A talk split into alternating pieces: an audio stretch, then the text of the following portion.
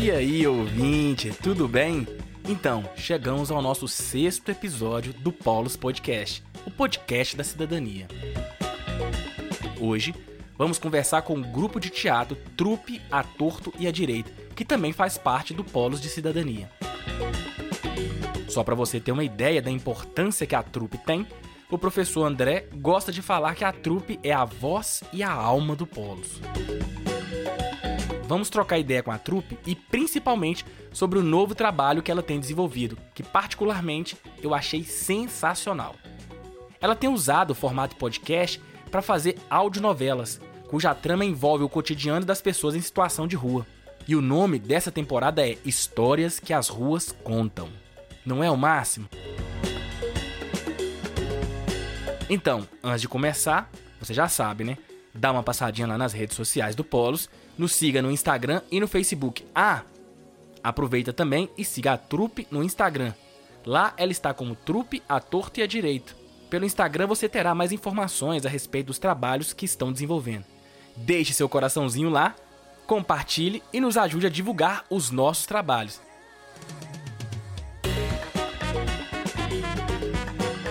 Se liga! Pegue seu café, prepare as louças ou os materiais de limpeza da casa e embarque nesse bonde que hoje é comandado pela trupe à torta e à direita. Ah, e não se esqueça de seguir o que o locutor da rádio novela pede.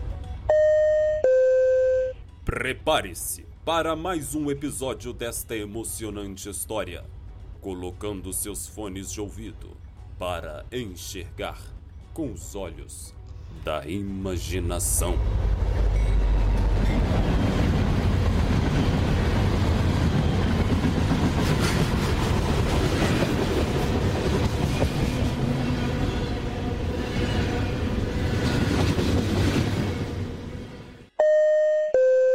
E aí, ouvinte do Polos Podcast, nós estamos aqui hoje gravando esse mais um episódio aqui do Polos Podcast, mas hoje que vocês vão utilizar do fone de ouvido para ouvir com os ouvidos da imaginação. Então, eu queria que vocês ficassem bem atentos que a gente vai falar sobre algo, um outro trabalho que o Polo desenvolve. E aqui nós estamos com todo mundo aqui da trupe que faz parte do Polo Cidadania. Queria agradecer a presença de Luiz, Carlos, Alice, Mileide, Assol, Leonardo, Jéssica, Fernando Limoeiro, André, Maria Fernanda. É uma satisfação muito grande ter todos vocês aqui nesses tempos difíceis que são a pandemia aí, mas todo mundo com um sorriso no rosto, então é muito legal todo mundo ter essa disponibilidade nessa tarde.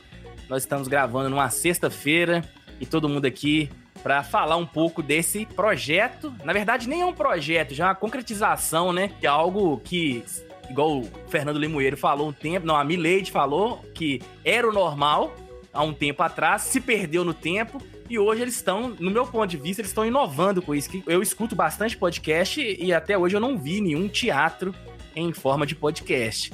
É, fico muito feliz de poder estar tá fazendo esse episódio com vocês aqui.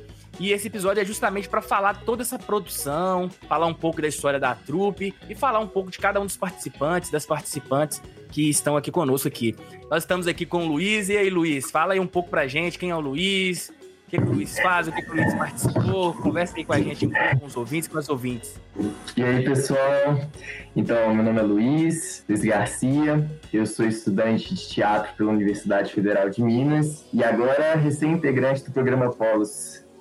E é isso. Estamos aí nessa caminhada, estudando bastante, esperando passar por mais e mais experiências. Obrigado, Luiz. Nós também estamos aqui com a Alice Cabral. Oi, Alice, seja bem-vinda aqui ao podcast Obrigada. do Polo Cidadania.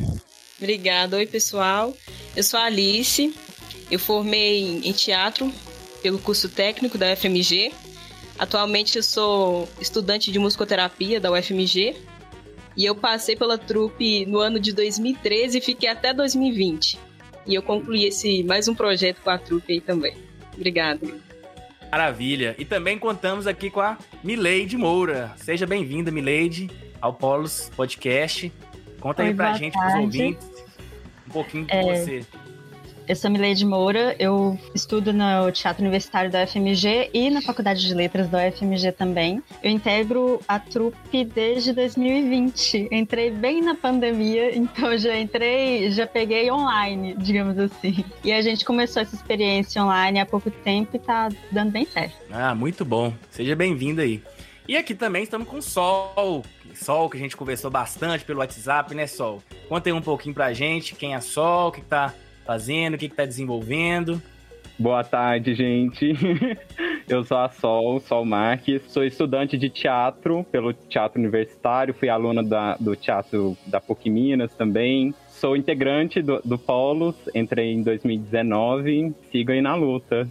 Hum, ainda bem. E nós estamos aqui com o nosso grande locutor, Leonardo. Tô até com um pouco constrangido de falar aqui, com essa voz de taquara rachada minha aqui, depois da, da voz do Leonardo lá na, na audionovela. E aí, Léo, obrigado pela, pela sua presença aqui conosco, cara. Conta um pouquinho da gente aí. E também fala que você já foi locutor lá, senão você vai me desmoralizar aqui.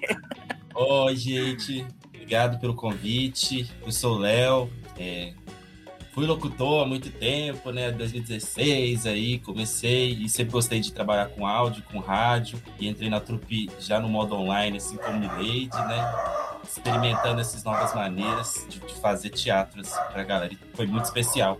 Muito legal mesmo. E também contamos aqui com a presença da Jéssica. E aí, Jéssica, beleza? Seja bem-vinda ao Polos Podcast. É uma satisfação muito grande ter você aqui conosco. Boa tarde, pessoal. Meu nome é Jéssica Pierina. Eu sou atriz recém-formada pelo Teatro Universitário da UFMG e também pela Escola de Teatro da PUC. E sou aluna da graduação de teatro da UFMG. E também no, na trupe no modo online, igual o Léo e a Milady. E estamos aí trabalhando bastante. Muito bom. E também nosso professor querido aqui, o André, está aqui conosco também. André faz parte do Polos na coordenação junto com a Maria Fernanda, Marcela, Cielen. E conta um pouquinho pra gente aí, André. Ei, pessoal, tudo bem? Fico muito feliz de estar aqui. Trupe, né? Com a trupe. A trupe assim, sempre foi e é muito importante né, para, o, para o Polos, com todos os projetos que realiza. Para a gente, eu acho que é uma grande inspiração, assim, é uma grande satisfação, sabe? A professora Miraci, sabe, David, ela costuma dizer que, para ela, sem sombra de dúvidas, o Polos não seria o Polos, né, e não teria trilhado o caminho que trilhou se não fosse o teatro, se não fosse a trupe e o seu fiel escudeiro Fernando Limoeiro. E eu concordo plenamente com ela, né? Então, o Polos é, é a trupe, a trupe é o Polos, é a nossa a gente costuma dizer a nossa voz, a nossa alma. Eu acho que em tempos tão difíceis seria impossível, né? O Limoeiro tem dito muito isso, seria impossível viver sem a arte viver sem o, o, teatro. Beijo grande. É isso aí, com certeza. O que tem salvado nessa pandemia aí é a arte. Porque se fosse isso, tava todo mundo pirado já, com a cabeça pior do que já tá, para alguns, né? E também, nossa queridíssima professora Maria Fernanda está aqui conosco também para falar um pouco da experiência dela, quem é ela nessa, nessa jogada do Polos, a trupe aqui conosco. Ei, gente, boa tarde. É uma satisfação vê-los, mesmo que à distância, e também estar aqui nesse momento, né? Que é, de certa maneira, uma conversa, mas também uma grande homenagem ao que nós consideramos no Polos ser a alma do Polos e a voz do Polos, que é a trupe a torto e a direito, né? É, há 26 anos que o Polos existe, há 24 anos que a, a trupe foi inaugurada pelas mãos de Fernando Limoeiro e graças à trupe a gente conseguiu, né, um meio, uma forma, uma ferramenta valiosíssima, é, diálogo, de interação, uma forma de tocar a alma das pessoas e com isso as pessoas então se perceberem né, e lutarem pelos seus direitos e também quererem entender mais dos seus direitos. Então as peças da trupe elas significam algo valiosíssimo para o nosso trabalho porque é através delas também que a gente consegue essa comunicação, esse diálogo em que vozes, corpos e vidas que são muitas vezes negligenciadas, silenciadas, invisibilizadas, elas assumem o palco, né? Elas assumem o palco, elas assumem ali um lugar no teatro e isso também é um lugar na vida, né? Isso significa um lugar na vida também. Então, é, nós investimos sempre muito nesse, nesse trabalho da trupe acreditamos muito nesse trabalho da trupe é, porque ele sempre foi de grande valor. E como vocês já disseram, ele nos trouxe também toda essa magia da arte, né, para muito perto. Então eu saúdo aqui a todos os membros da trupe, ao seu diretor Fernando Limoeiro, dizer, né, da nossa satisfação de fazer esse, esse essa gravação e essa homenagem hoje. Então é isso. E por último, Fernando Limoeiro, que já é aqui um veterano no podcast aqui, que já é a segunda vez que ele participa do Polos Podcast, e ele nem sabia. Que na verdade, já vou falar para os ouvintes que ele já nomeou esse episódio aqui de Cabra Cast. Porque ele falou que o primeiro foi Bodcast e esse é o Cabra Cast. Então, conosco, Fernando Limoeiro. Não precisa nem de apresentação, mas se apresenta a si mesmo. Olha, eu converso demais com a Sol, né? Então, às vezes eu, eu fico dizendo, né? Com, a, com agora esse novo grupo, e a gente vai vendo as tendências de cada um também, do seu potencial, que não é só ator, né? Mas eu queria dizer primeiro o seguinte: o Polos é um todo. Sem o professor André, sem a professora Maria Fernanda, sem a professora Cielen e sem a grande inspiradora e criadora Miraci Gustin, junto com Menelik, não, não seria nada. Agora, o que espanta é que no Brasil nem casamento dura 25 anos. Imagina um projeto de extensão, pesquisa e ensino. Estamos aí vivos, né? É muito raro você, eu, eu costumo dizer brincando isso, e aliás, Pernambuco brinca até com a morte do pai, imagina com o resto. Eu só não brinquei com a morte de minha mãe é, porque não deu tempo. Porque a gente tem o humor, a alegria como uma arma de resistência contra a dor e contra a morte. E uma arma também de amor a Deus, de agradecer sempre, estarmos vivos, plenos, cheios de energias, sem ceder. Então, quando eu vejo esse grupo do Polos, é, de que eu tenho profunda admiração, professor André, professora Maria Fernanda, Cielen, Marcela, são pessoas assim que se entregaram a uma causa. Isso é uma coisa maravilhosa, porque no, no Polis só fica é realmente quem tem paixão pelos direitos humanos para dar voz a quem não tem voz.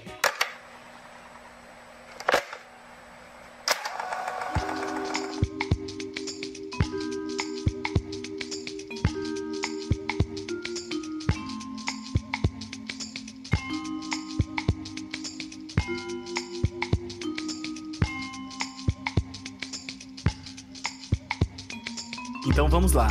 Acho que a gente pode começar com o nosso queridíssimo Fernando Limoeiro.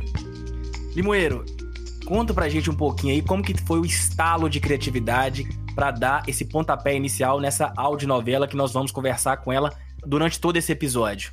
O Polos, desde que eu cheguei, eu, eu, eu, falei com a Miraci na hora que eu fui convidado lá no, no, no, no TU, porque perguntou que era uma pessoa que trabalha com teatro popular de mobilização, e pronto. Aí, aí disseram, é o Limoeiro, quem tem é o Limoeiro. E eu vim para passar um ano e estou há 23, é isso, Dereco? Acho que é isso, né? 23 anos, não é? Mas é, há 24, o negócio é, tá, eu estou envelhecendo não tem jeito não. Aí o negócio é o seguinte, quando deu essa, esse diabo dessa pandemia, e, e que Deus sabe o que faz, ele diz que ele escreve certo com linhas tortas, mas dessa vez ele entortou mesmo, né? Aí, aí, Deco, O que é que eu vou fazer com esses meus meninos bolsistas se a gente não pode fazer nada presencial e todo o nosso trabalho é presencial? Aí é quando eu tive o estalo de perguntar aos meninos se eles topavam fazer mini novelas. Para quê? Para passar na hora do almoço. A ideia original era essa: passar na hora do almoço lá para o povo do projeto Covid para a população de rua, da pastoral de rua, e aí os meninos toparam. É lógico que nenhum saiu no tempo que a gente queria, certo? O se entusiasmava e o tempo ia mais longo. E eu sou fã da tradição cultural brasileira. Quando surgiu a televisão, dizia o rádio vai morrer. Morreu coisa nenhuma. O rádio está mais vivo do que nunca. É como o mamulengo e o cordel. Cada dia mais vivo, cada dia mais se produz e cada dia surge gente nova. Mas o sentido de eu trabalhar com novela é, primeiro, por ser uma arte popular e o teu trabalha com arte popular, ser uma expressão popular, ter trabalho para os meus meninos, né? O que é que eu vou fazer com cinco bolsistas e estão fazendo o quê? O que eu quero? O quê? Não, não é possível, né? Não, a gente produz como sempre produziu e trabalhamos muito e todo mundo se empolgou e todo mundo se entregou como sempre e trabalhamos para valer, né? E a última produção nossa é realmente uma peça que a gente vai fazer uma grande novela, mas é pensando já em depois ela ser uma peça mesmo para palco e rua, quando a gente pudesse apresentar pessoalmente. Mas é só Limoeiro. isso. Eu Limoeiro. É, eu tenho uma dúvida, e a dúvida se estende para todos e todas que estão aqui, que é a seguinte. Porque é nítido pela apresentação de todos e todas aqui que todos vieram do teatro. Exato. Eu, eu tenho certeza absoluta que já veio para sua fala que essa pandemia dificultou, vamos dizer assim, dificultou um pouco do trabalho do teatro, do ator, da atriz, porque vocês vivem do contato com o público, de estar pessoalmente, vamos dizer, igual um professor falava comigo, eu gosto de sentir o cheiro do povo, né? Sentir o cheiro do povo. E aqui a gente tá no virtual. Como vocês são do teatro, e nós estamos é, é, impedidos aí por causa da pandemia, a minha dúvida é a seguinte: como que foi o processo de adaptação dessa questão do teatro, teatro dessa audionovela que a gente vai falar, dela ao longo do episódio todo, para essa versão online, para esse cabra cast que nós estamos fazendo aqui, né? E quais foram as dificuldades que vocês encon- encontraram? Eu queria escutar de todos e todas aí a respeito Tá. disso. Agora, a razão de eu escolher essa novela é primeiro, a primeira resposta que eu vou dar, porque aí eu me calo, é o seguinte: aqui um alimenta o outro de amor e arte. Então, a, a plateia somos nós mesmos, nós somos atores e nós somos a nossa plateia. Né? Um alimenta a alma do outro, que é assim que o Polos trabalha. Maria Fernanda, André, a Cici, nós nos alimentamos. Isso há 25 anos. Pronto, foi isso que aconteceu. Agora, muito difícil, muito difícil. E eu digo sempre, não é, não é brincadeira, a vida conspirava para estragar nossas novelas. A gente fazia uma cena em que o gerente do banco queria dar 200 reais para cada um e para sair dali. Ó, vocês vão sair daqui que está atrapalhando os clientes, tal, tal. Aí no outro dia eu ia, eu, de verdade, eu e e a Mag, no banco. Quando chegava lá, o gerente do banco estava internado porque pegou Covid e, e- e- e acabou, o banco fechou. Quer dizer, atrapalhava a novela da gente. E a gente ficava olhando um para a cara do outro e falava, não é? E aí é minha frase final. Há muito tempo que a realidade atropelou a ficção. E nós fomos atrapalhados e muitos. Mas não perdemos a garra. A Rádio Polos de Cidadania, onde o gato late e o cachorro mia, apresenta sob o patrocínio da Faculdade de Direito e Teatro Universitário da UFMG, gravada itinerantemente e diretamente das praças e marquises de Belo Horizonte, a nossa Rádio Teatro. Histórias que a rua conta.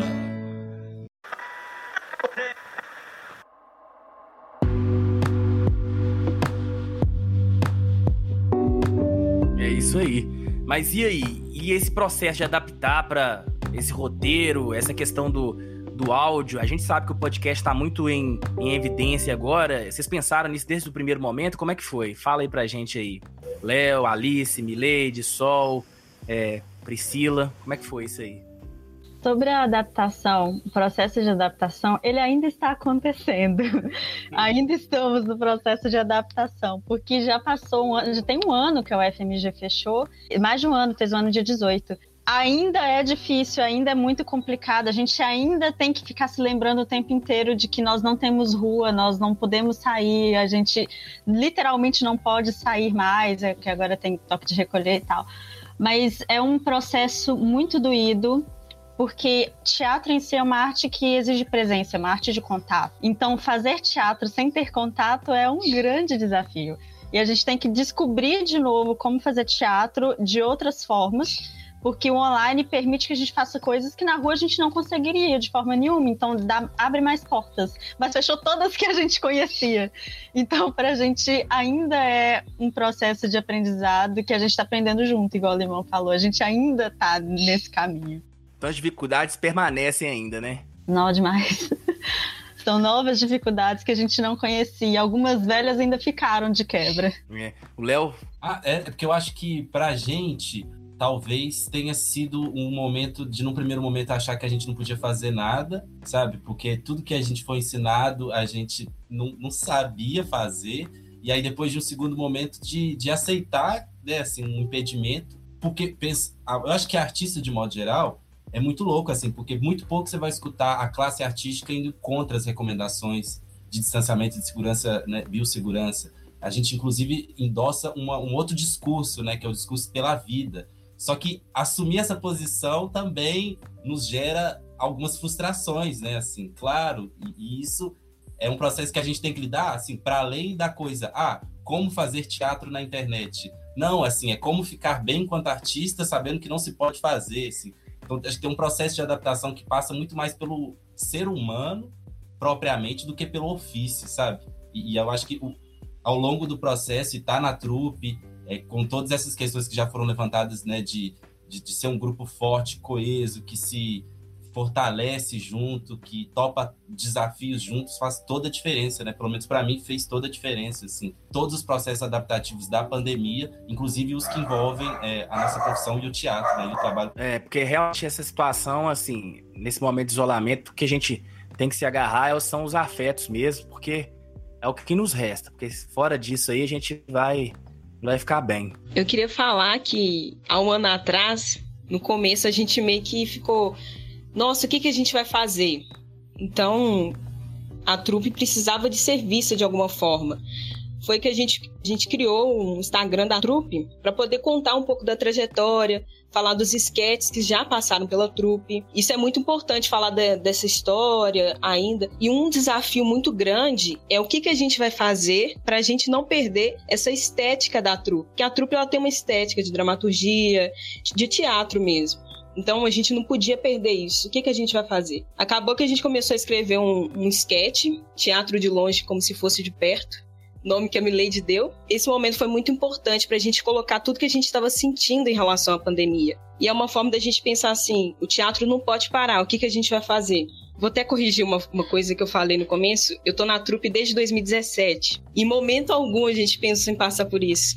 Então, deixar aquele gostinho do Nordeste que o Limão tem nos esquetes, mobilizar, a gente precisava de fazer alguma coisa. Então, acabou que construímos esse sketch falando sobre a pandemia e depois veio esse projeto também. Particularmente, já deixando o ouvinte, assim, e a ouvinte com um pouquinho de, de curiosidade, eu escutei os quatro episódios, né, assim, sou privilegiado, né, porque também tô participando aqui. Mas eu gostei muito, e eu sentei para escutar, eu, eu sentei, coloquei um fone, porque lá pede para colocar o fone, então você tem que respeitar o, o condutor da história. Coloque o, o, fone, eu fui lá e coloquei o fone para escutar. E gostei bastante, assim, do modo como vocês conduziram as coisas, né? E como é um processo que está se desenvolvendo, eu também tenho uma dúvida, porque criatividade é um, algo que deve rondar o artista e a artista, né? Em toda a sua trajetória, né? E pelo visto, vocês aproveitaram essa questão da criatividade para buscar uma alternativa, que é que eu tô percebendo pela fala de vocês. Mas a pergunta que vem é a seguinte: Porque eu até no início da conversa, nos bastidores, eu tava conversando com todo mundo, eu disse o seguinte: que desde a primeira vez que eu escutei o primeiro podcast narrativo, eu sempre tive a impressão lá no fundinho que esses podcasts narrativos eles tinham muito a ver com, com audionovela, aquelas novelas antigas da década de 30 e tal. E a pergunta que fica é: hoje eles não estão em, em evidência, como a Milady mesmo acabou e que era uma normalidade.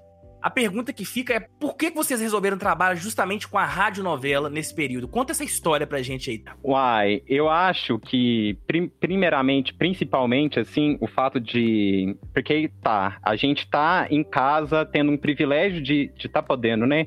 As instruções, né? E as pessoas da rua né, as pessoas em situação de rua. Ninguém avisou a elas que o vírus estava chegando e elas ficaram totalmente desoladas. Até o, o restaurante popular fechou. E então, e aí? Como que ficou essas pessoas? E aí surgiu o projeto Canto da Rua Emergencial, que fez uma acolhida para essas pessoas. E de quebra, a gente acompanhou um pouco disso também. E aí o que, que vem que é esse projeto Canto da Rua Emergencial é um projeto de acessibilidade às pessoas em situação de rua e catadores de materiais recicláveis. Então, é uma acolhida de exames médicos, comida, higiene, coisas que eles tiveram de, de ser interrompido quando começou a, as coisas fecharem, né? Só destacar aqui, David, é porque no início da pandemia, assim, nós ficamos muito preocupados. O Polo já desenvolve um trabalho de longa data com a população em situação de rua. A trupe né, já tem esquete né, com a população em situação de rua também. E tem um DVD, tem um CD, né, perdão, um CD, é um esquete maravilhoso, que é O Amor Tá na Rua, maravilhoso. E logo no início da pandemia, eu acho que nós ficamos muito, muito preocupados com essa situação né? Porque é o que a, a Sol agora falou muito bem, né? Então, todas as orientações das autoridades sanitárias pedem, né, sugerem que as pessoas aí determinam, né, que as pessoas sem máscara lavem as mãos, fiquem em casa, mantenham um certo distanciamento social e, e as pessoas em situação de rua. O Canto da Rua Emergencial, ele é um projeto que foi elaborado pela Pastoral Nacional do Povo da Rua é, e pelo Movimento Nacional da População em Situação de Rua, com a participação de inúmeros parceiros, dentre eles o Polos. Nós participamos da concepção da proposta, né, da concepção do projeto. Ele acabou se consolidando enquanto um centro de referência em saúde, em cuidados à população em situação de rua em Belo Horizonte sem sombra de dúvidas, se o canto da rua emergencial Serraria Souza Pinto não tivesse sido criado, a situação da população em situação de rua em Belo Horizonte teria sido muito difícil, né? São mais de 9 mil pessoas em situação de rua, de acordo com o movimento da população em situação de rua, esse número pode chegar até 12 mil pessoas, e, e essas pessoas completamente desassistidas. E aí surge a ideia justamente da audionovela, né? Sol, você completa? Completo, porque a, trupe bebe muito da estética do teatro do oprimido, do teatro popular. Então a gente está falando de uma população que está à margem, ela está realmente sim, vendo a coisa acontecer de fato e de uma maneira trágica. Então a gente, no, no nosso lugar de privilégio, no conforto da nossa casa, a gente tem que ter um cuidado para tratar dessas pessoas. Então, nada mais justo que deixar para a imaginação do ouvinte, não dar rosto para essas pessoas, para esses personagens. E justamente por ser uma estética que é, é histórica, né? A gente, a, atrizes e atores começaram ali, começaram na rádio novela. Então, acho que foi bom para a gente também voltar nesse lugar de pesquisa. A gente foi parar para ouvir, sentar e começar a pensar em como que são as coisas e como que a gente pode trazer isso para agora, né? Como que a gente joga para isso, do, o que que a gente faz com os recursos que a gente tem aqui. Que a gente não tem grandes produções de estar tá todo mundo podendo caçar um, um espaço que dê para abafar som, um estúdio que é aconselhado. Então vamos jogar com isso. Eu acho que a gente conseguiu ter um resultado massa. Mas eu, eu também posso dizer o seguinte, porque é, na verdade a gente tem que ter vontade de fazer e fazer, né? Esses recursos vão aparecendo depois com a apresentação do trabalho, que foi bem feito. Eu vi lá e os ouvintes vão ter oportunidade de escutar também. Foi um trabalho bem feito, dentro das limitações que todo artista tem, né? artista que não tem muito recurso, então, mas ficou muito bem feito. E, e essa, essa inspiração, eu tenho uma pergunta, porque vocês falaram que, e eu percebo lá da, da narrativa da radionovela, que é voltado para uma questão da temática das pessoas em situação de rua, né? E por essa questão, eu queria entender, assim, porque vocês fizeram voltado para essas pessoas, não é isso, inicialmente? E como esse áudio chega a essas pessoas? Ô, David, essa é uma, é uma excelente pergunta, sabe? porque eu acho que são várias etapas, né? Assim, a gente tem trabalhado no Polos muito com essa perspectiva das multiplataformas de conhecimento, de comunicação e tal.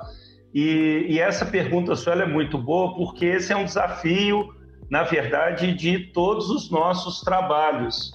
Como, assim, como dialogar com as pessoas com as quais já dialogávamos né? E como e como justamente assim divulgar esse material que a gente tem produzido, né?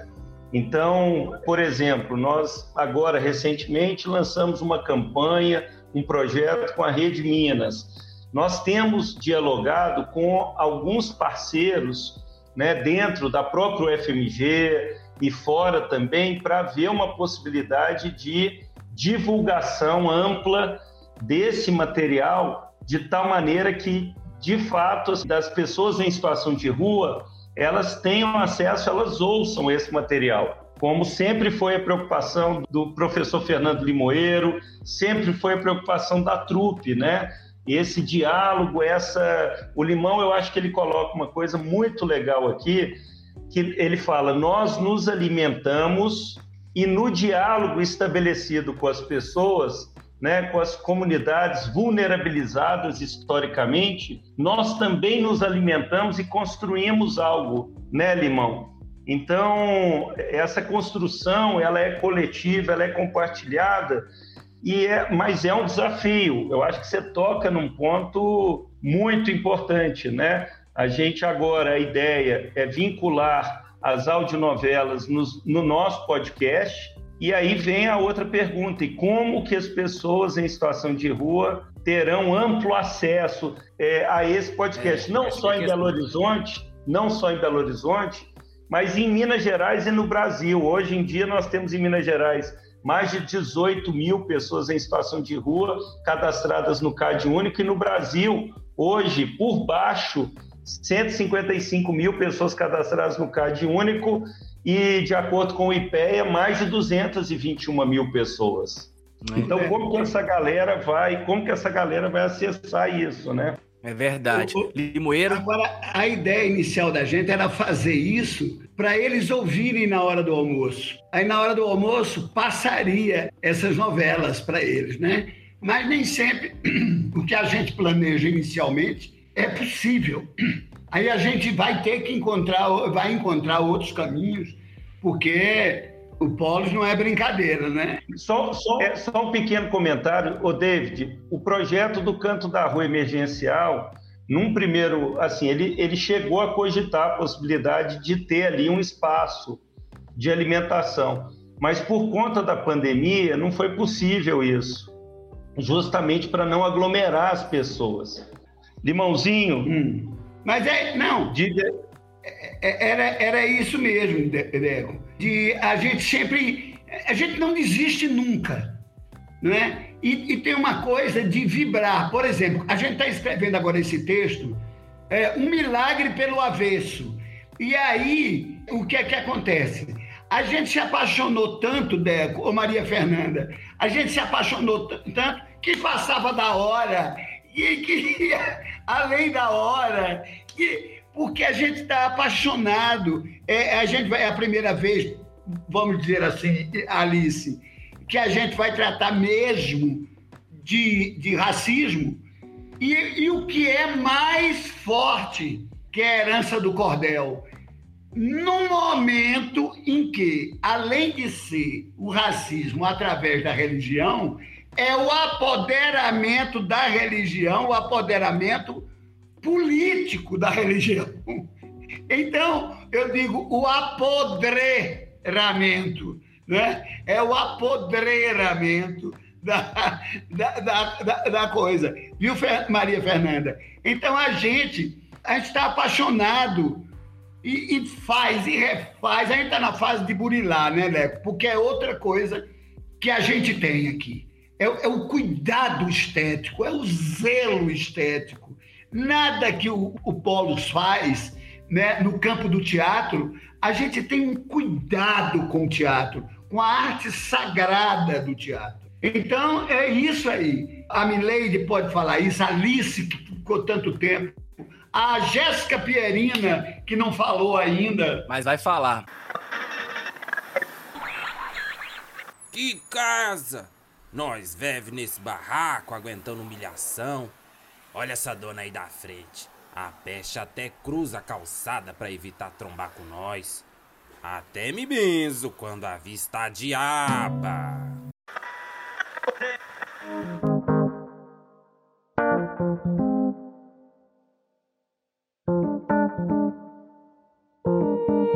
E eu queria já puxar já nessa questão de falar, pela fala de todos e todas até agora, eu entendi a opção pela radionovela. Diria que foi uma opção acertada e criativa também, né? De resgate. Mas já falando em resgate, eu queria fazer uma pergunta, eu já sei mais ou menos a resposta, mas eu queria que vocês falassem de onde vocês tiraram inspiração para essa dramaturgia aí para radionovela e ao mesmo tempo tirar essa inspiração. Eu já escutei no início do podcast aqui nos bastidores, o Limoeiro mostrou pra gente aqui um, um livro, né?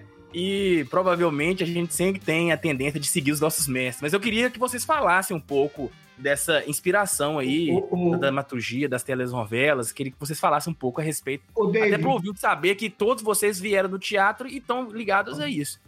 Eu quero mesmo que eles falem, porque foi o seguinte, olha. Eu eu contei uma história verídica que é um horror. A história verídica, Maria Fernanda Sal, viu, Repolês? A história, Deco, é horrível. Aí eu contei para os meninos, aí eles disseram assim: ó, eu posso fazer uma, um storyline, uma coisa. E aí propuseram uma coisa melhor ainda, quando vieram, vieram com uma história melhor ainda, né? Milady Sol, o Léo, né? A, a Pierina, tudo. E aí, essa história minha virou a peça. Aí quem, só quem pode falar é eles. Eu... Com certeza. Então nós eu... vamos começar aqui pelo Luiz. Luiz, conta um pouco pra gente aí. Depois, na seguida, a Jéssica vai conversar com a gente um pouco. Como é que foi essa, essa inspiração da dramaturgia? Como vocês transportaram isso para as rádios novela? Então, na verdade, você é recém-chegado aqui na trupe, eu não participei dessa primeira parte da, da escrita da dramaturgia, mas pensando numa primeira experiência que eu já tive, tanto com o Sol e Milady, já passamos pelo mesmo processo com o Limão, que foi o Cordel na Rua, eu acho que está muito ligado à estética dos textos que são muito bem humorados e também não deixam de perder esse fundo crítico que a comédia traz, né? O texto ele está bem muito humorado, ele traz uma leveza, mas ao mesmo tempo ele está criticando um cerne de questões muito importantes e que estão mais emergentes agora ainda, né? É, com, enfim, diversas relações que estão acontecendo de igreja, política, ciência. Eu acho que é isso. Com certeza. E Jéssica, como é que conta pra gente um pouco aí dessa inspiração, desse processo que vocês passaram? Então, eu entrei, também já estavam, os meninos já estavam no processo, né, do, da rádio teatro.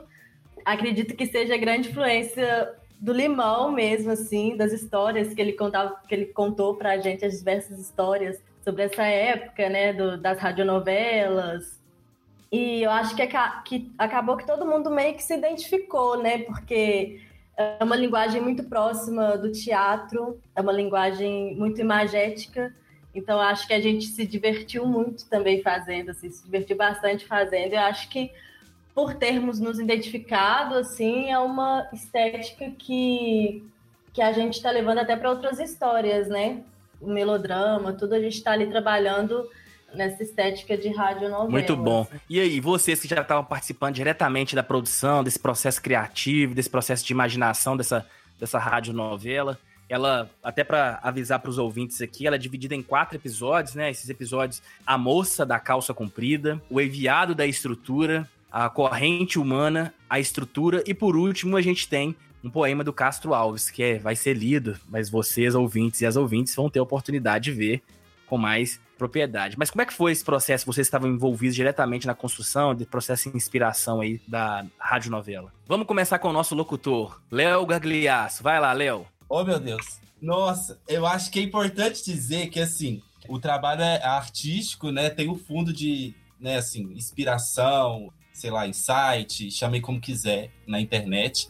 Mas o trabalho com o Polos é um pouco específico, porque a gente trabalha é, com mobilização social, assim, sabe? Então, quando você faz a pergunta, né, e como as pessoas em situação de rua vão ter acesso a, né, às rádios novelas, é também um pouco sobre isso, né? Tem problemas no mundo que não, não, não cabe ainda resolver de uma né, toda, assim, né? Mas a gente consegue fazer o que a gente consegue fazer, né? Então, o que eu tô querendo dizer? Esses episódios que você nomeou, eles são demandas, que a gente pode chamar assim, né? Demandas da própria população de rua, assim, né? A gente não tá falando bom, quando vocês ouvirem né, o primeiro episódio, sobre o que, que ele trata, ele trata sobre uma questão que é muito própria da, das mulheres em situação de rua, sabe? Assim, Sim. É o enviado da estrutura, é, uma, um entendimento nosso sobre o que, que é, é essa ideia do, do racismo estrutural, sobretudo, né? Então, assim, a gente, a inspiração ela é muito pouco, talvez, nossa, assim, né? O que a gente consegue oferecer é talvez um, uma expertise técnica, uma questão de adaptar para a estética do Polos, mas os, as coisas que a gente está falando são coisas que a gente colheu através do contato, né? Nesse caso, por ser remoto, né? A gente não teve contato direto, mas o contato de muito do que a gente ouvia das pessoas que estavam trabalhando com a população em situação de rua, né? Que a gente ouvia a partir de relatos da população em situação de rua. Eu lembro que no início a gente tinha uns arquivos muito grandes de, de depoimentos, assim, sabe? e que a gente passava horas ouvindo esses depoimentos da população em situação de rua, dos mais diversos contextos assim que, que foram chegando para a gente. Então também, eu acho que o nosso processo criativo ele passa muito por uma escuta, é, sobretudo uma escuta mesmo assim da rua, dessas pessoas que a gente está protagonizando, né, pautando aqui na, nas rádios novela e, e claro também de, de, um gosto pela coisa, né? Tem que gostar para fazer também, assim. Mas eu acho que é muito pouco sobre nós e mais sobre o que a gente conseguiu ouvir e, e absorver, né? A partir desses relatos. É, eu queria falar para vocês de uma coisa do Arco da Velha, assim. Eu vou, vou arrancar isso aqui do Arco da Velha e, Limo, e Limoeiro vai saber do que, que eu estou falando. Que não é a primeira vez que a trupe trabalha com radionovela. Né? Nós temos um período do Polos, que foi bem no início do Polos, lá para o final da década de 90, né? 98, por aí, que havia um debate muito forte aqui na cidade de Belo Horizonte e no Brasil a respeito do acesso à comunicação por meio das rádios comunitárias. E o Limoeiro produziu uma série de radionovelas nesse período para serem passadas nas rádios comunitárias, que em sua maioria eram rádios de vilas e favelas, comunidades, e sempre assim administradas por pessoas locais. E, os, e as rádios comunitárias eram um espaço de, eh, de dar voz a essas comunidades, né? Fora desse desse amplo monopólio quase, né, um cartel assim das comunicações comerciais, né, que é, pertencem, a gente sabe, a pouquíssimos grupos no Brasil. Então, poucos grupos dominam a comunicação no Brasil. E, e, nessa época, a trupe produziu também essas radionovelas neste outro contexto diferente né, do Brasil, um outro contexto é, de vida. Mas eu estou lembrando desse assunto porque, é, no final das contas, este no, essa nova rodada né, que a, a trupe está fazendo tem muito desse espírito, assim, como a gente torna a comunicação algo acessível a todos, né? E que, em que todas as vozes possam ser ouvidas, em que eu tenha uma polifonia, ou seja, não é só uma voz que é ouvida, não é só a voz de um grupo político, econômico, racial, de gênero. Eu tenho como ampliar essas vozes para que outros projetos de vida, outros modos de existência também apareçam. Então, É, aqui é, vale, né, em relação às pessoas em situação de rua, que muitas vezes são vistas apenas como pessoas que precisam de ajuda, né, que precisam do outro delas, é, também em modo da gente falar um pouco sobre o universo delas, sobre como elas veem o mundo, como elas, é, digamos, quais as estratégias que elas utilizam para sobreviverem a esse mundo. Né? E, de certa maneira, essas também são vidas que nos ensinam coisas importantes, né? É, deixam lições também. Então, eu gosto muito de uma frase que é usada pelo movimento é, da população de rua no Brasil, que eu sei que o professor Limoeiro gosta muito também dessa frase, né? Porque é uma coisa que nos impactou muito, quando eles dizem: não fale por mim, sobre mim, sem mim. Então, é, é o que os meninos estão falando aqui. Hein? Foi uma lição que, eu recebi, que nós recebemos, né? Exatamente. É, é uma lição. É, é, não fale de mim por mim, não fale de nós por nós. É lindo que o senhor diz, mas temos a nossa voz. Lembra disso? Eles cantavam e, e coisa. Já, continue, professora, continue. Não, eu, eu, é isso que eu queria dizer, porque me toca muito assim essa fala de cada um de vocês, de como, no final das contas, essas radionovelas são uma forma também de dar a voz né, a essas vidas, né? E acho que esse é o nosso objetivo mesmo. André, conte a, a tese, a dissertação de mestrado do Gabriel, que era da trupe, que era a dramaturgia do agora. Conte com, com essa sua poderosa voz a história da peça que a gente teve que fazer em oito dias por sua culpa. Aquela de. A gente fala, ah, não, não, não dá tempo mais não. Aí você disse. Está lembrado? A, peça do. É boa essa provocação aí do Limoeiro, porque no Polos, sabe, David, é, a gente está num momento virtual, mas no Polos a gente. A Maria Fernanda costuma dizer que é um caos organizado, né? Mas porque é isso, assim, né? No espaço ali no, no sexto andar, né? Que saudade daquele sexto andar ali da Faculdade de Direito.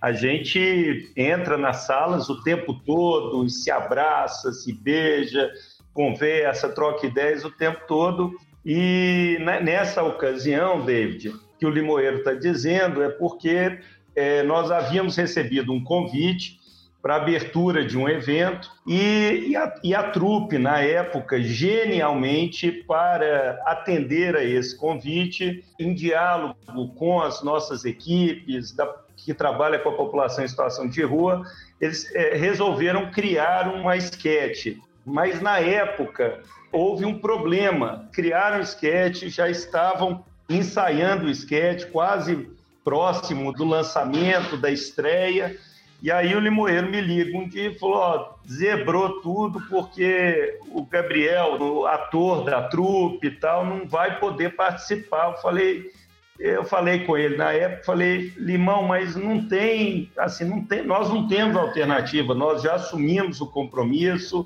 com o pessoal do evento, nós vamos ter que, sei lá, vamos ter que nos virar. E eles criaram genialmente, porque o, o Fernando Limoeiro é um, é um gênio, né? E a trupe também, assim, são, são todas e todos geniais. Eles criaram um musical, né? Que é o, o Aborta na Rua em... Em uma semana. Uma semana. Um negócio, assim, absurdo. E agora, recentemente a mesma coisa, passaram por uma situação parecida, só que agora virtual, né, Sol? Porque um dia, assim, eu, eu mandei para. Eu acho que foi para Lili, para o Limoeiro, eu acho que eu mandei para Sol também um poema de Castro Alves, que eu havia. que é um dos poemas que, que mais me tocam de Castro Alves, e mandei de maneira desaforada, né? Para a trupe, mandei para Lili, para Sol, para o Limoeiro e tal. E, e falei, gente, cê, vocês não topam, né? Declamar esse poema, sei lá, fazer algo com esse poema. Então, David, a trupe e o Polos, eles, nós funcionamos assim, como o Limoeiro muito bem colocou, nos alimentando, nos nutrindo sempre, o tempo inteiro, né, Limão? É, sim. E aí nós fizemos aí a, a, dissertação de mestrado do Coupe, que me deu profundo orgulho, e Coupe é um ótimo aluno e, e ator e criador, foi, foi chamada Dramaturgia do Agora, porque às vezes a gente não tem tempo.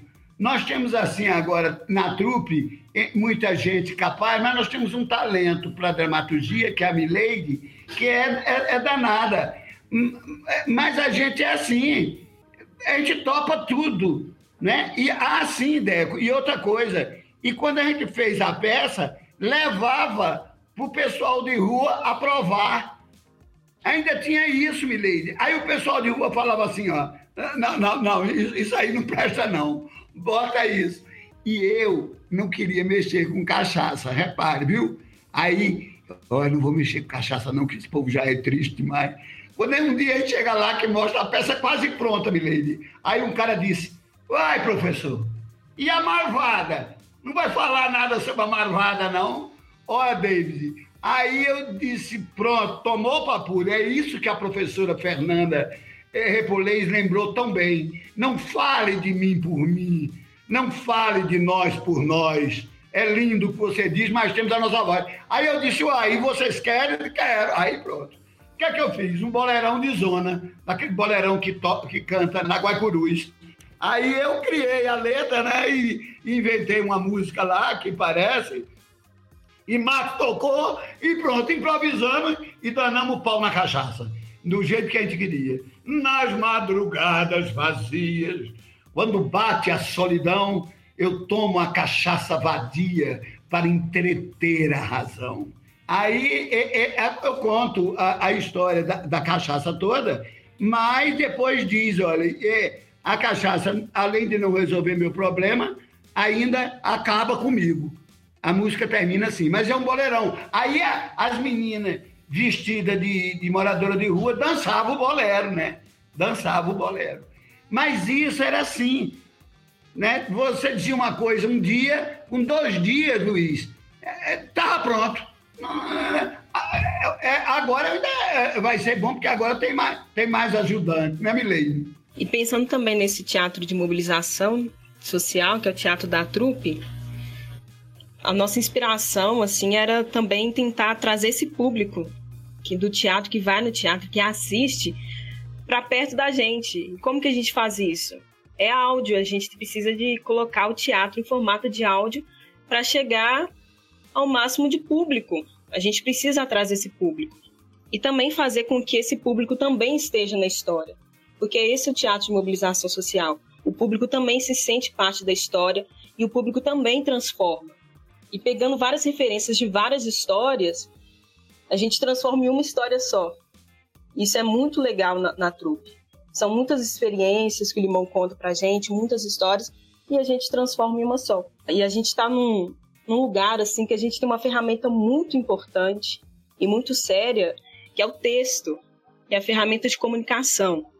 E aliada a essa ferramenta de comunicação, tem a música também. Eu não podia deixar de falar da música. A música ela ela guia os esquetes todos, até para chamar a atenção de quem está ouvindo a gente, porque a música tem Verdade. letra, a música também tem algo escrito ali para aquela pessoa que escutar mudar também, mobilizar e fazer diferença. Então, é texto, música que transforma em dramaturgia. É esse o teatro de mobilização. Boa tarde. Quem é o responsável por aqui? Eu mesma. Certo.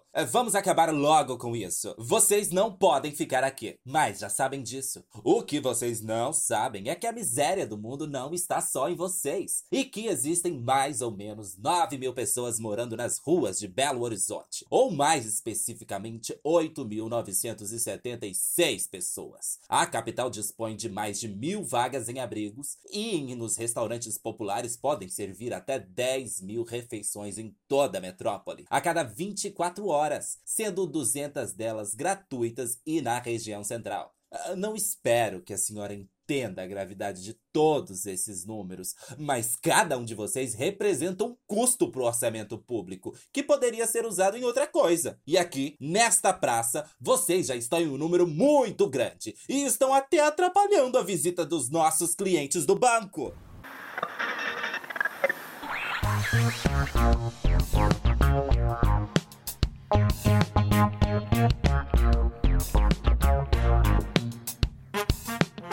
E assim, quem tiver os ouvintes ó, e as ouvintes que forem escutar, vai perceber que, assim, é uma coisa simples, o modo como vocês. Simples no sentido, né, de ser simplista, sabe? O modo como vocês conduzem lá, vela, é tão simples que você percebe a questão da, do humor por trás. Mas ao mesmo tempo você, percebe assim, eu, um episódio que eu, que eu fiquei bem marcado lá foi o episódio do, dos sonhos. Que eles sentam da fogueira misteriosa. Que eles sentam lá e aí às vezes você nem percebe. Vou dar um pequeno spoiler aqui, tá, gente? Bem pequenininho. É, que o cara tá sentado. Não, é porque a gente convive com isso o tempo todo e não passa pra pensar. O cara tá deitado lá na porta do banco e os outros, a colega preocupado com ele. Não, mas falou pra ele lá, o cara vai, o segurança vai fazer maldade com ele, não sei o que que tem. E às vezes simplesmente o cara tá de saco cheio com a vida, com a situação que ele tá, e a gente acha que o cara simplesmente dormiu ali porque ele quis dormir ali. Né? Mas é, é o único espaço que ele tinha pra deitar ali. Na hora que ele senta na, na fogueira lá para de, de- Eles, na verdade, né? É, Essa parte pode falar que não vai ter spoiler, mas você percebe que eles são pessoas que têm sonhos. E os sonhos estão com eles o tempo todo, né? Mas conta seus sonhos, Zé. Ah, é. Eu tava dentro do ônibus, lotado, sabe? Tava em pé, cansado, e o meu uniforme grudava na pele de tanto suor. Aí eu desci do ônibus, saí andando. O sapato apertava meu pé, mas eu nem ligava. Tava bem feliz, sabe? Aí eu cheguei no portão, era um portão grande, marrom, coloquei a chave e entrei. Aí quando eu cheguei na sala da minha casa. Não, e, e como é que era a sala? Ah, a sala era pequenininha, mas eu tinha um sofá, sabe? Uma cozinha. E aí a minha Margarida tinha chegado do trabalho também. Mas a comida tava quase pronta, sabe? Tinha arroz, feijão. E, e tinha carne? Tinha carne. Tinha verdura. E tinha fruta também. Nó, que, que sonho mais bom, hein, só? Se você levar na literalidade, você vai ver que é uma história de uma pessoa em situação de rua. Mas a verdade não, tá passando uma mensagem muito daquilo que o texto não diz, mas a situação fala por si só, né? Eu gostei bastante desse episódio e gostei muito mesmo. Teve assim, eu, eu escutei ele bem devagar mesmo, não é, fiz aquela loucura que a gente gosta de fazer nesses tempos nossos aí de acelerar o podcast, eu não fiz isso escutei e fiquei lá, imaginando a fogueira. Eu já imaginei ele sentado ali na Praça Afonso Arinos, conversando, como já vi fazendo isso. A gente passa até. A gente que é de Belo Horizonte, né? Estuda ali do lado da Faculdade de Direito. E a gente passa a olhar aquele ali com, com outro olhar mesmo. Mas é muito legal mesmo. E uma outra dúvida que eu tenho, e, e uma dúvida que. é, Na verdade, não é uma dúvida, é uma curiosidade. Porque a trupe, ela é conhecida né? Vou dizer assim, nacionalmente mesmo. Eu já tenho colega lá do, de Recife que fala sobre a trupe, que já conhecia a trupe. Eu conheci, na verdade, a trupe por causa desse colega, estudando na faculdade de Direito, eu conheci a trupe, mas lá tem a trupe, você não conhece, não? Eu falei, não. Mas é do Polos, eu falei, do- dos trabalhos da trupe, e o Polos tem vários projetos. Mas como é que tem sido a recepção, principalmente agora, assim, nesse momento virtual, assim? Como é que. Queria duas perguntas em uma. Como é que tem sido participar desse processo democrático, de democratização das artes, da experiência desse teatro popular, desse, desse teatro de manifestação política e social? Eu queria ouvir de todos. Então, David, eu acho que a gente ainda é cedo para responder isso, porque os episódios não foram para público, né? Mas, igual a Alice falou que no início, a gente fazia lives para comentar sobre os processos da trupe, e eu acho que isso fez com que a gente fortalecesse mais uma união com ex-bolsistas também da trupe. Então eu acho que isso é muito massa, porque a gente formou uma grande corrente e tenho certeza que para Léo e Milady, né, que estavam entrando, foi muito bom ter esse abraço mesmo, mesmo que virtual, dessas pessoas que fizeram parte dessa trajetória. Hoje somos nós também, né? Mas que foi bacana formar esses laços. E eu tô ansiosa para ver os resultados da Histórias que a Rua Conta. É isso aí. E Milete, conta pra gente aí como é que tem sido participar da trupe e a recepção desses trabalhos.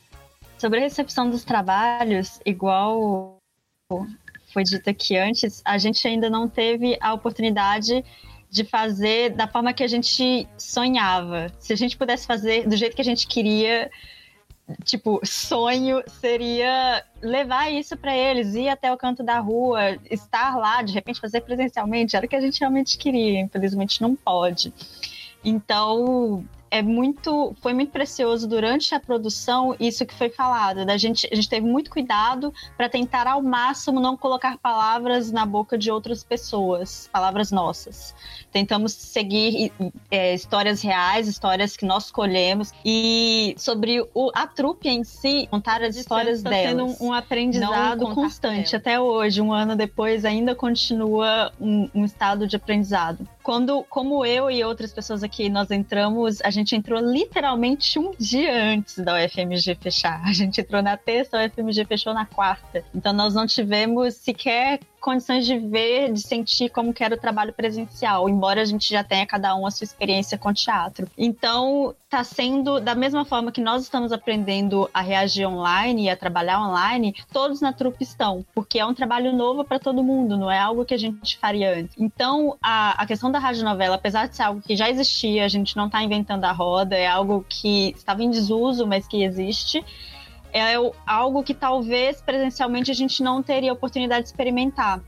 Outras coisas também a gente não teria a, a oportunidade de tentar fazer se a gente tivesse presencial, que talvez seja um, uma limonada pequena que a gente pode extrair desses limões que jogaram no nosso colo, né? A vida jogou no nosso colo. Mas até então é uma experiência de muito aprendizado para todos, eu acredito, para todos. E de fazer o teatro em si, uma arte que exige presença de uma forma que a gente está mais ou menos presente, tentando estar presente às vezes só pelo áudio, a internet cai muito, se chove a internet cai, a energia cai, a câmera não é boa. Então a gente tenta da forma que dá. Os e microfones muitas vezes é, não fazer da forma que a gente consegue e pode tudo, só não pode qualquer coisa. Então a gente tenta fazer isso com o maior carinho possível, dentro das condições, extraindo o pouco de limonada que a gente consegue dos limões que estão jogando na nossa cara, que a vida tá jogando na cara de todo mundo.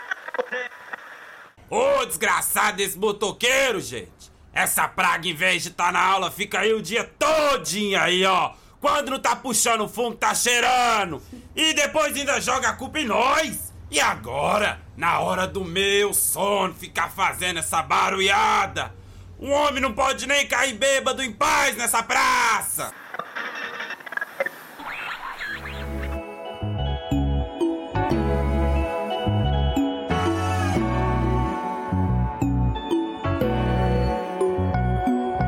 Muito bom. Então eu queria, até pra gente já caminhando para o nosso Tudo que é bom dura pouco, para o nosso final, queria saber quais são os projetos e as pretensões que vocês têm para o futuro, esse futuro meio incerto aí que a gente tá, né? Sempre é incerto, né? Mas agora a gente tá parecendo que tá um pouco mais incerto, que a gente tá dormindo na segunda e acordando no domingo. Tá bem estranho o tempo, né? Nossa percepção do tempo. Não sei se tá assim para vocês, mas pra mim tá. Tá bem difícil. Às vezes eu acordo na segunda é, e eu falo assim, não, amanhã já é segunda de novo. Nossa, eu tive que me lembrar várias vezes que hoje é sexta-feira, não parecia. Ontem eu jurava que era domingo. Nossa, tá difícil, hein? Mas eu queria ouvir de vocês quais são os projetos, o que, que vocês estão envolvidos além de, dessas questões todas e quais as, as projeções que vocês têm para esse futuro aí que nós temos pela frente. Ô meninos, diga para eles que quando aparecer o desafio, a gente sabe o que vai fazer. Agora, enquanto não tiver desafio, a gente vai rumando. A gente está esperando, David, é o desafio. Quando acontece a bomba, a gente, em vez de fugir, a gente diz: vamos começar essa luta. Que bomba é essa? Gente, então uma satisfação muito grande finalizar esse episódio que eu chamo a todos os ouvintes e as ouvintes que estão aqui nesse exato momento, que já assistiram os outros episódios do podcast do Polos, assistiu a história lá atrás, como que surgiu o Polos, e ali a gente teve uma honra muito grande de poder contar ali naquele exato momento, naquele primeiro episódio, com o Menelik, com o professor Limoeiro. Por uma questão de acaso da vida, a gente não pôde ter, infelizmente, a professora Miraci, mas ela foi muito, muito bem representada por todos e todas. E agora nós estamos tendo a oportunidade também de falar um pouco mais especificamente da trupe e essa novidade que eles vêm trazendo aí pra gente. Como já foi falado no início, na- sem, se não fosse a arte, nesse momento tão difícil que nós estamos vivendo, a maior pandemia da história da humanidade já se tornou, né? Felizmente ou infelizmente, nós estamos vivendo, nós fomos escolhidos para viver nesse tempo. Não sei o que vai vir disso, mas a única coisa que a gente tem é o dia. E fico muito feliz de estar aqui justamente nesse dia de hoje, gravando esse episódio, justamente sobre um- uma. que a gente tá falando aqui também um pouco de doação, né? Com todas as limitações que nós temos, vocês aí se dedicando ao espaço, à criação de, um, de uma arte, para que as pessoas possam ouvir e nesses tempos difíceis escutarem aí, imaginarem como o nosso locutor de, eh, fala lá, coloque o fone escutem e vejam com os olhos da imaginação. E é mais ou menos isso mesmo. Então fico muito feliz, agradeço aqui a oportunidade de estar fazendo esse podcast com vocês e também queria agradecer a oportunidade de estar aqui com a Maria Fernanda, André e mais uma vez com Fernando Limoeiro, essa lenda do teatro nacional, né? Muito feliz mesmo. E fiquem à vontade para fazer os agradecimentos que vocês quiserem aí ao final. Bom, eu acho importante fazer o jabá e dizer que a trupe A Torta e a Direito no Instagram com arroba trupe A Torta e a Direito. Vocês vão poder conferir no nosso Instagram toda essa... A gente preparou, né? Tem toda uma organização de, de quais são as peças que estão disponíveis, é, quais são os álbuns. Inclusive, se você escuta pelo Spotify e digitar Trupe A Torta e a Direito, você vai ver um lindo CD feito do projeto O Amor Tá na Rua também. Então, assim, eu acho que é importante dizer que se ficou com uma dúvida, um gostinho de quero mais, é dar uma gulgada na Trupe A Torta e a Direito para continuar acompanhando esse projeto maravilhoso. E muito obrigado pela oportunidade, assim, de vida, de, de, de conhecimento, de, de crescimento, sobretudo, que a Trupe proporcionou, assim. Acredito que para mim e para todo mundo. Ô, David, eu queria também, viu, agradecer é, você pela condução sempre brilhante e cuidadosa do, nesse caso aqui especificamente do CabraCast e, e deixar um abraço aqui muito querido, né, para a trupe. É, algumas pessoas eu já eu não vi há um tempinho, a Lili, né, saudades da Lili e Léo também. É, dar as boas-vindas né, para o Luiz, é, cumprimentar também a Sol, Jéssica, Mileide, né, queridas, e, a, e assim aos, aos a dois grandes parceiros né, que aqui estão, querida amiga e irmã Maria Fernanda, e o nosso grande mestre, né? Porque, o David, a gente fala no Polos que as nossas duas maiores referências, né? Nós temos aí a criação do programa com a professora Miraci, o professor Menelik, e ao longo do, do, né, do, desse tempo todo, as nossas duas grandes referências que permaneceram no programa são é, a professora Miraci e o, e o seu Sancho Pança, né, que é o professor Fernando Limoeiro. Mestre, gênio, Fernando Limoeiro, é, que sempre nos abrilhanta e sempre nos inspira muito. Um beijo grande. Lembrando aqui, David, que esse Cabra da Peste completou 70 anos agora, né? Limão, parabéns e é uma homenagem merecida para você, querido amigo, irmão. Eu sou absolutamente agradecido e sensibilizado com tudo que eu recebi até agora. Né? O TU, então, fez uma grande homenagem é, através do Jefferson, da, da, da Lud. Né? Então, foram pessoas muito amáveis. Ah, o grupo é, Pontapé, com que eu trabalhei três montagens, e sempre tenho recebido mais ou menos aquilo que eu plantei. Ou tentei plantar. Bom demais. Muito obrigado, muito obrigado. Muito bem. Olhem, eu não posso terminar isso, porque minha cabeça tá de um jeito, daqui a pouco eu esqueço, né? Eu estou aqui. E é o seguinte: de tudo isso, o, a mim, o que me alimenta, além dos meus alunos, que me alimentam e me modificam, tá aqui duas pessoas que para mim representam tudo. O professor André Luiz Freitas, professora Fernanda Repolês, professora Marcela, professora Cielen. Essas quatro pessoas me alimentam a alma. Eu estou aqui porque sou alimentado. A minha alma é alimentada por eles. Então eu queria registrar isso. Então eu faço com o maior prazer. Primeiro pelos meus alunos, que são a razão de, de eu estar tá vivo e, e, e, e não estar tá cheio de, de, de, de, de creca na cara, porque eles não deixam eu envelhecer. E a outra é, é, são esses amigos, né? com seu conhecimento, com a sua nobreza de alma, que me alimentam. Então eu, eu, eu não seria nada aqui se não fosse também a força deles, a força ética né, moral deles. Muito obrigado por poder repartir com vocês e com meus alunos esses momentos. Eita, ferro doido! é isso aí, Limoeiro. Nós te amamos, Limãozinho! Então é isso, gente. Vamos encerrar. Mais uma vez, obrigado a todos e todas. E até uma próxima oportunidade. Com... E chama os ouvintes e as ouvintes para que escutem lá essa radionovela aqui, produção aqui da trupe a torto e a direito. Um abraço a todos. Tchau. Um abraço, David. Um abraço grande. Um abraço, gente.